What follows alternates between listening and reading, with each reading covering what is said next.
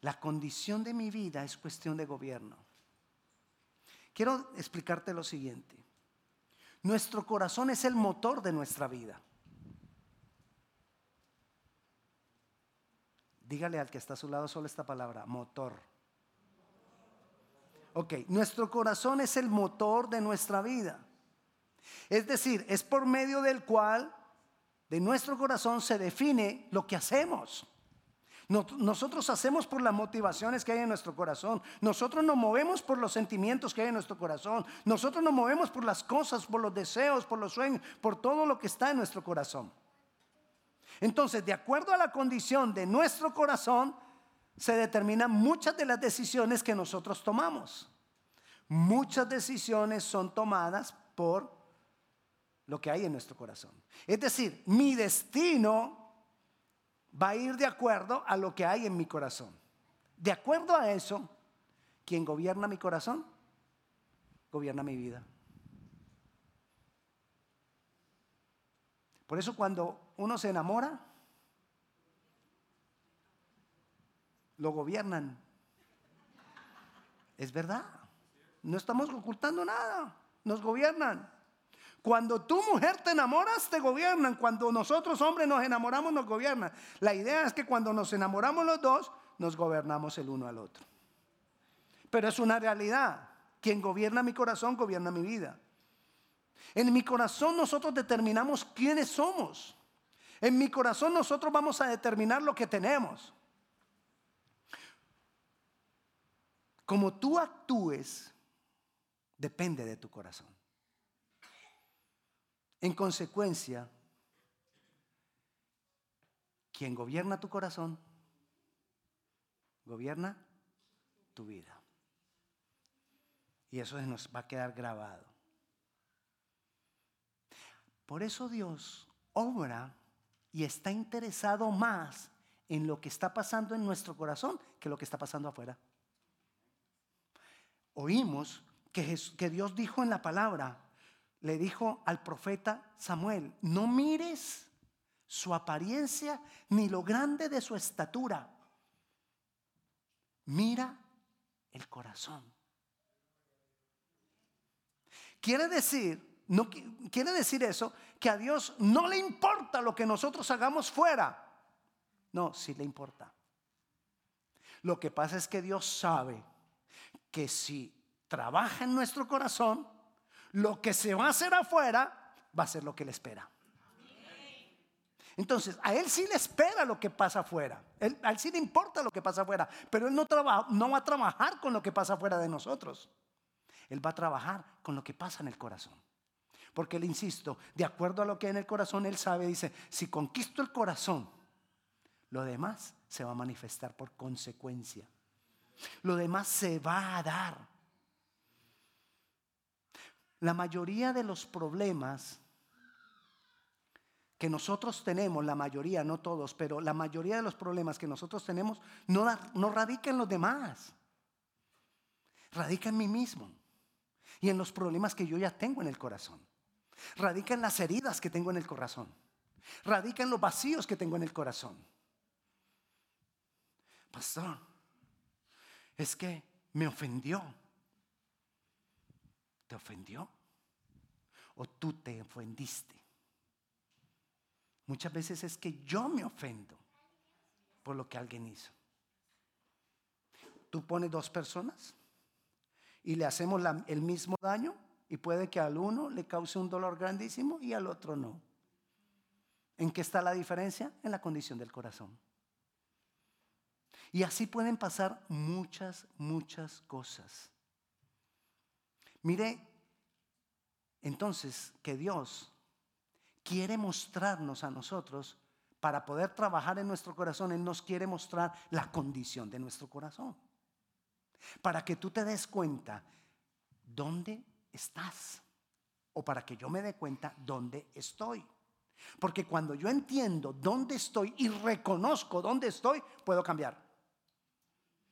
Pero si yo ni siquiera sé dónde estoy, no voy a poder cambiar, no voy a avanzar. Algunas veces cuando he estado conversando con alguno de ustedes, les doy un ejemplo. Si usted me dice a mí, pastor, lo invito a mi casa. Y yo voy a su casa. Y yo lo llamo y le digo, perdona, decime una cosita, no tengo el GPS, no, no, no funciona el GPS, digamos, no funciona el GPS. ¿Cómo llego a tu casa? ¿Tú qué me dices? ¿Ah? ¿Cómo? ¿Dónde estás? Usted no me va a poder indicar cómo llegar a su casa si usted no sabe si yo voy de la 66 o voy de la ruta 7 o estoy viniendo desde Viena o estoy viniendo desde Gainesville. Usted necesita saber dónde estoy para que poderme decir cómo llegar. Igual pasa con Dios con nosotros. Él nos necesita, Él necesita hacernos saber dónde estamos para que nosotros podamos avanzar. Y Él nos necesita mostrar la condición de nuestro corazón. Y dice Jeremías, capítulo 17, versículo 9. Os daré corazón nuevo. No, Jeremías. Ese es Ezequiel. Jeremías yo Jehová que escudriño la mente, que pruebo el corazón para dar a cada uno según su camino, según el fruto de sus obras. Él está diciendo, ese que yo pruebo el corazón, no es que el que te va a probar a ponerte pruebas, a ver, voy a chuzarlo a ver si le duele. Le voy a mandar este problema bien grande para probar el corazón. No, cuando Él dice que Él prueba el corazón, es que Él manifiesta en nosotros el que nos demos cuenta cuál es la condición de nuestro corazón. Cuando tú reaccionas, Él te va a mostrar por qué has reaccionado. ¿Cuál es la motivación de tu corazón? Versículo 10. Entonces el 9. Engañoso es el corazón más que todas las cosas y perverso. ¿Quién lo conocerá? Aquel a que Dios se lo revele. De resto no hay manera de conocer el corazón. Tú por sí mismo no vas a conocer tu corazón. Tú no vas a, conocer la condición de tu corazón si Dios no te lo muestra. Y vamos a seguir iguales. Igual de terco. Mis hijos me dicen a mí que soy terco. Y yo les digo a ellos que los tercos son ellos. De verdad. Y entonces, ¿qué pasa? Mi esposa nos mira y nos dice, son igualitos.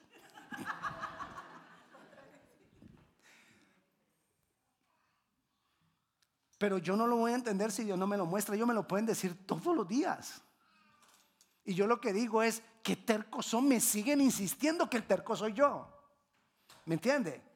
Pero si Dios me lo muestra, hay veces que yo digo, uy, no voy a cambiar porque sí, estoy siendo terco.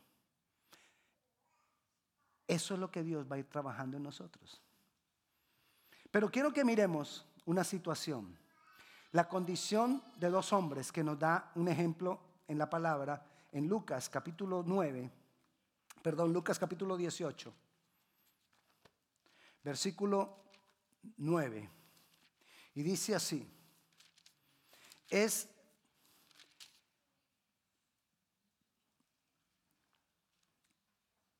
de dos hombres, dice el versículo 9. A unos que confiaban en sí mismos como justos y menospreciaban a los otros, dijo también esta parábola. Aquí habla Jesús. Dos hombres subieron al templo a orar. Uno era fariseo y el otro era publicano. ¿Qué es un fariseo? Un fariseo era el que conocía las escrituras, el que conocía la ley, el que era como el sacerdote. De, los fariseos, de esa secta de los fariseos salían los sacerdotes. Eran, es decir, los conocedores de las escrituras. Eran los líderes de la, de, la iglesia. O sea que supuestamente eran hombres que buscaban de Dios. El publicano era un recolector de impuestos que trabajaba para Roma. Roma tenía esclavizado el pueblo de Dios. Entonces imagínese el publicano. El publicano era un hombre que recogía los impuestos y le daba una parte a Roma y la otra parte para su bolsillo.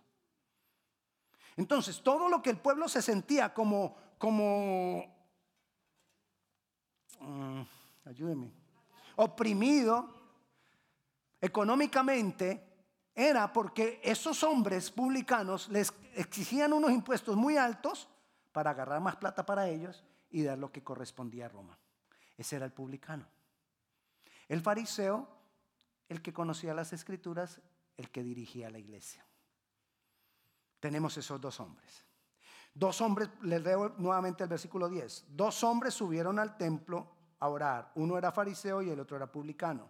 El fariseo puesto en pie oraba consigo mismo de esta manera.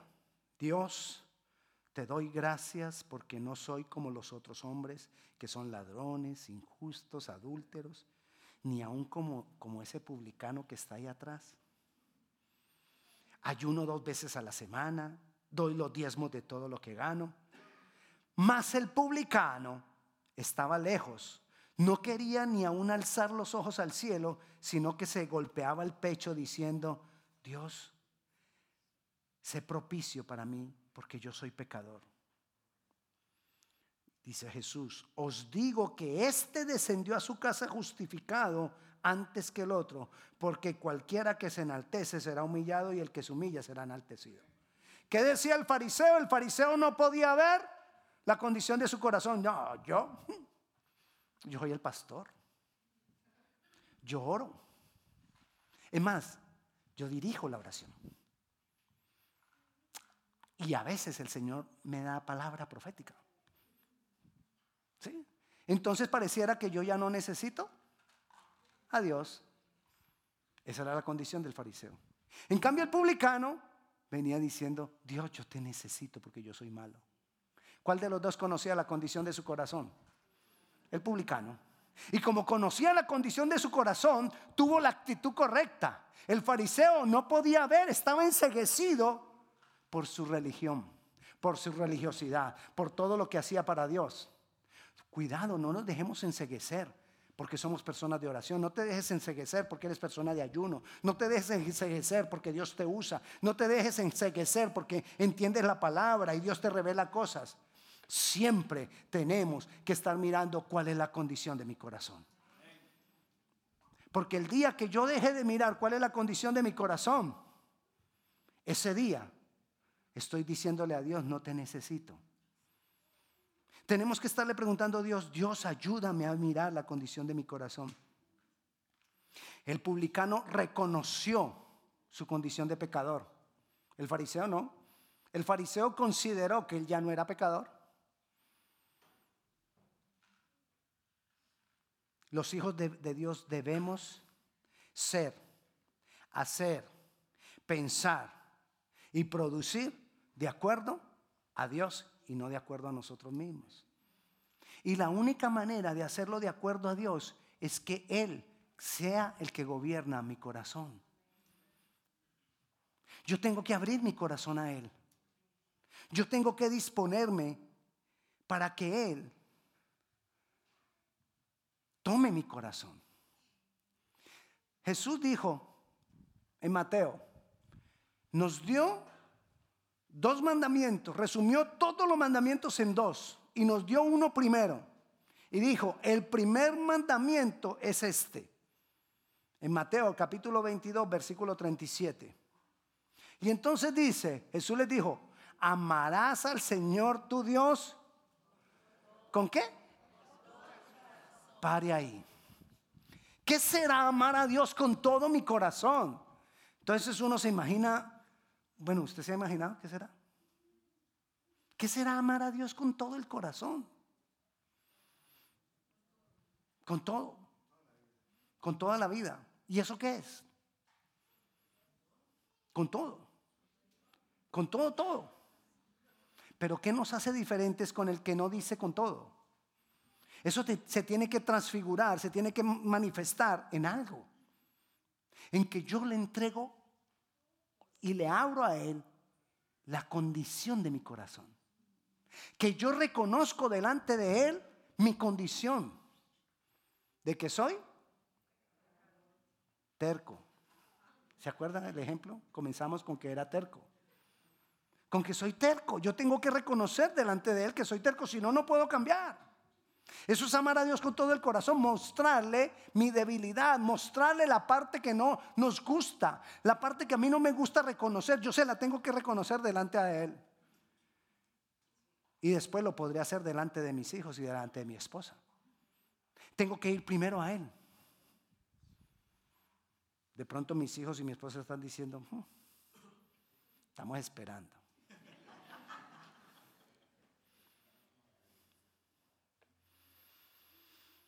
Pero hay una gran promesa.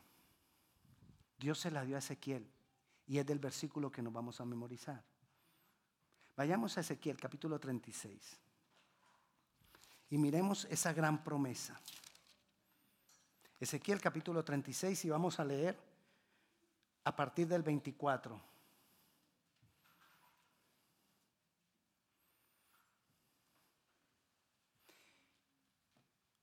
Aquí hay gente de... ¿De qué países? Dígame su país así rapidito.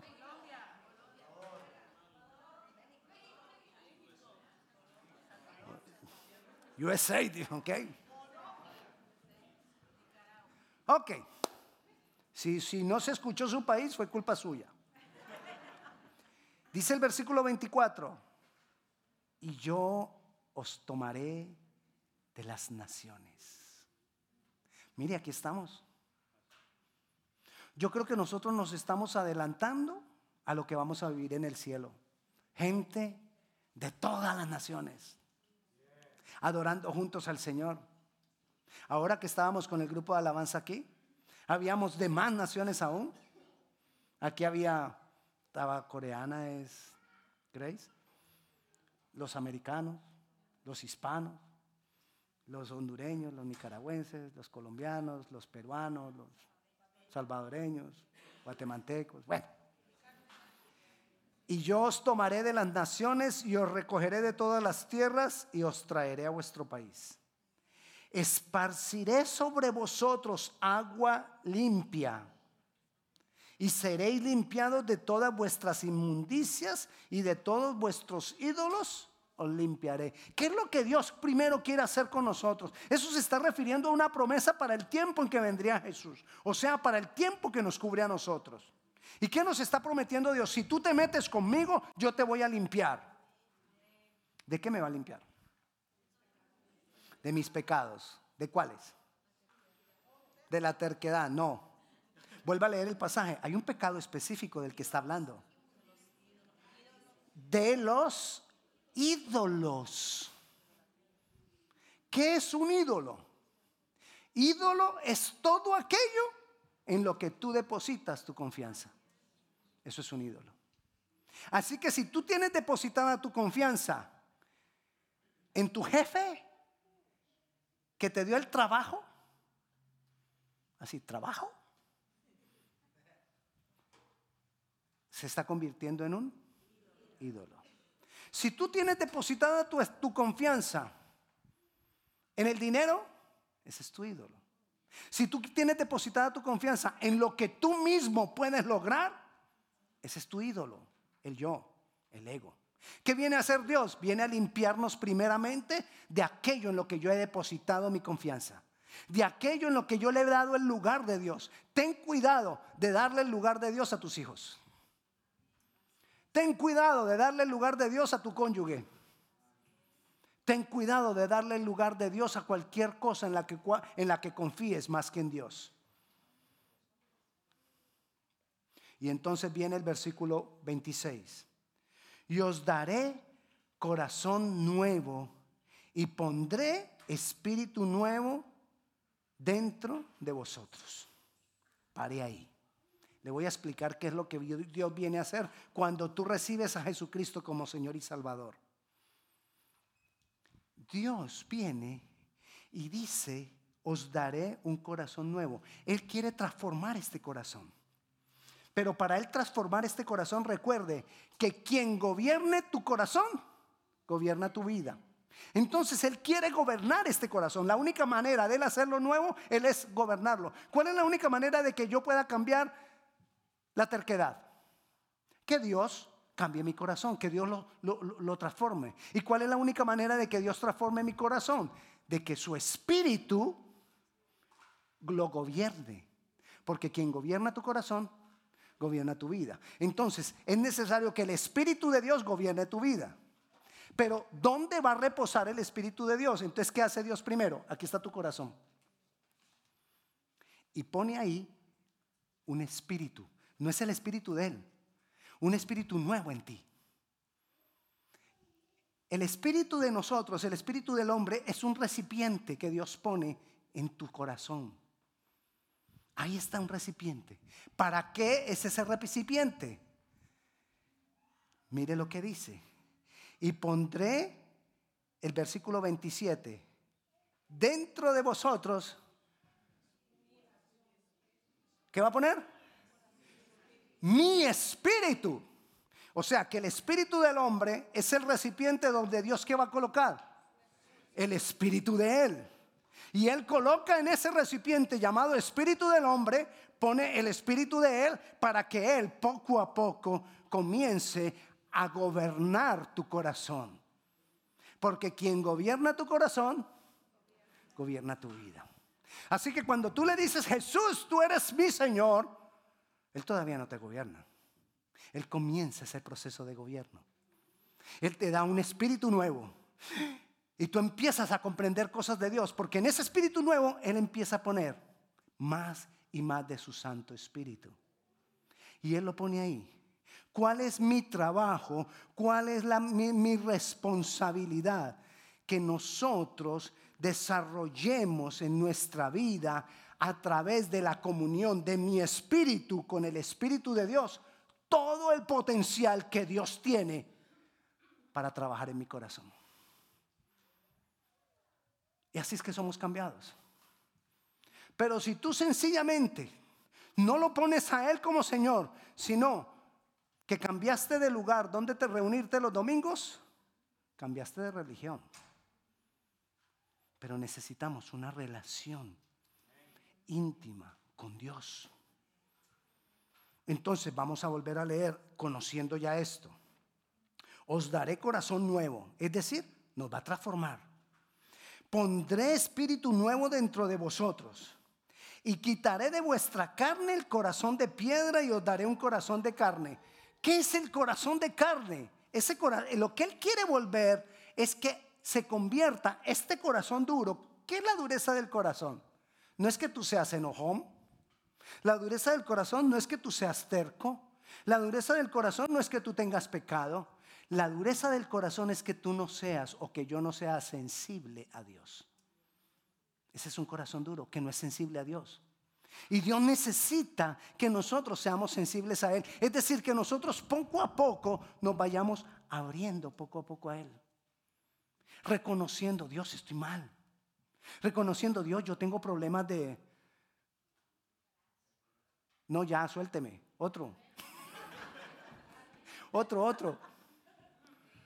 De ira, de enojo, orgullo, envidia.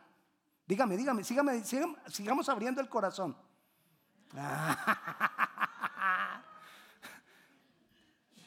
Quizás hay otro tipo de problemas también que tenemos. Quizás estás luchando con los ojos. ¿Con qué miras? Quizás estás luchando con pornografía. Quizás estás luchando con alcoholismo. Quizás estás luchando, ayúdeme, ayúdeme, ayúdeme. Con la mentira, con la droga. Con el rencor, con la falta de perdón. ¿Qué necesito yo? Yo necesito, aquí está la promesa. Si tú has creído en Jesucristo como Señor y Salvador, tú tienes un corazón nuevo. Perdón, tú tienes un espíritu nuevo. Y ahí está el Espíritu de Dios. Tú necesitas empezar a desarrollar esa relación de espíritu a espíritu. De corazón a corazón.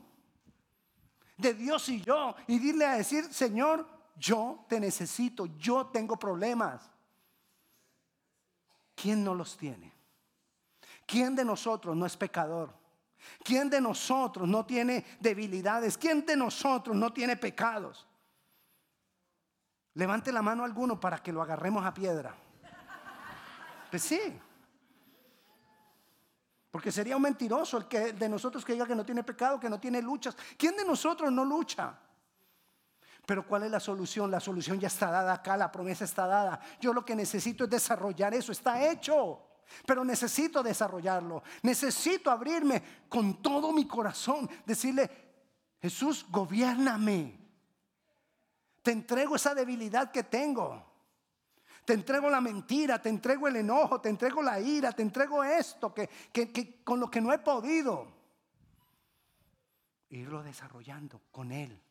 No hay otra forma la única manera de lograrlo es con Él, entregarle, abrirle, reconocer delante de Él.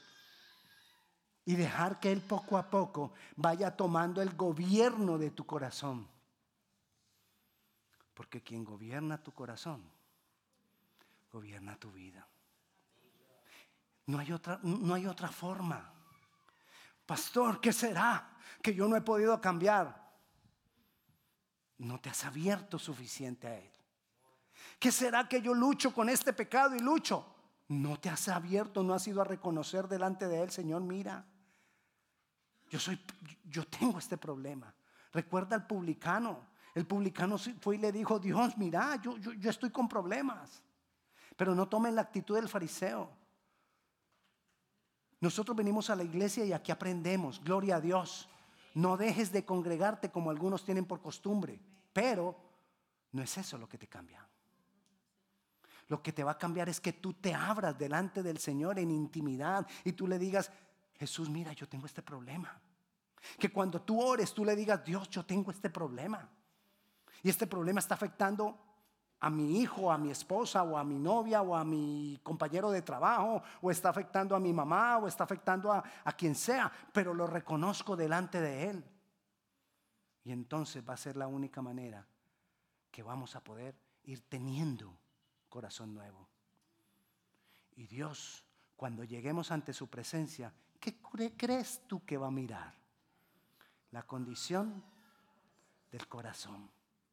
Y va a mirar nuestra condición y la condición de nuestro corazón. Y de las primeras cosas que nos va a demandar Él cuando estemos en su presencia es qué hiciste con tu corazón. Cuando estuviste en tu cuerpo, cuando estuviste en la tierra, ¿quién gobernó tu corazón?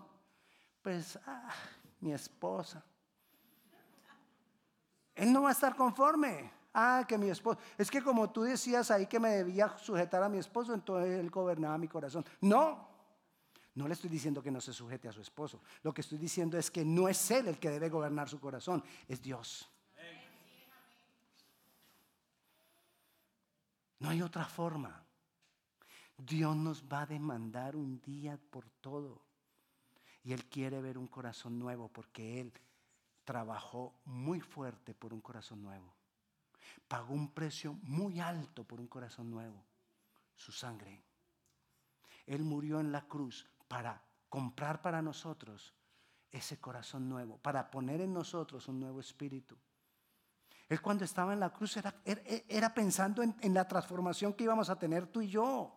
Eso era lo que él tenía en mente en la cruz. Eso fue lo que le dio el valor a Jesús para morir en la cruz, pensando en ti, pensando en mí. Él no pensó en un mundo de gente.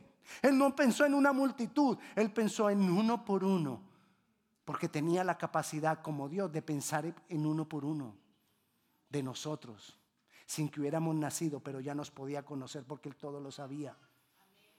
Y lo hizo por ti y por mí. Levantémonos, pongámonos de pie. Y yo quiero invitarte, si tú nunca has entregado tu vida al Señor Jesucristo, si tú nunca le has dicho Jesucristo, yo quiero que tú gobiernes mi vida este es un momento preciso para que tú se lo digas. Y yo te voy a invitar a que le digamos juntos. Si nunca lo has hecho, que le digamos juntos ahora, Señor Jesús, abro mi corazón a ti. Te recibo como mi Señor. Te recibo como el que gobierne mi vida. Jesucristo. Creo que tú eres Dios, que pagaste en mi lugar que moriste por mí, por darme un corazón, un espíritu nuevo, y resucitaste. Y te doy gracias, porque de esta manera me estás regalando vida eterna. ¿Hay alguna persona que por primera vez haya hecho esa oración? Por favor, si hay alguna persona que por primera vez haya hecho esa oración, levante su mano. Yo quiero orar por usted ahí donde está. Gloria a Dios. Vamos a orar por lo que hemos hablado. Abre tu corazón a Dios. Empieza a reconocer ahí, pídele, Señor, aquí está mi corazón. Muéstrame la condición de mi corazón porque el corazón es engañoso. Porque tu palabra misma muestra que ¿quién lo conocerá? Así que muéstrame mi corazón. Muéstrame mi condición. No quiero ser como el fariseo. No quiero justificarme a mí mismo. Yo reconozco que necesito ser justificado por ti. Muestra mi condición, Señor. Y gobierna mi corazón. Levanta tus manos al Señor y déjalo. Que Él gobierne. Dile, gobiername, Señor. Gobiername, oh Dios. Yo quiero y necesito que tú gobiernes mi corazón. Yo quiero y necesito que tú gobiernes mi vida. Gobiername, Dios. Señor, y te doy gracias. Porque yo sé que tú vas a ir mostrándome momento a momento las cosas que yo debo entregarte para que sean transformadas.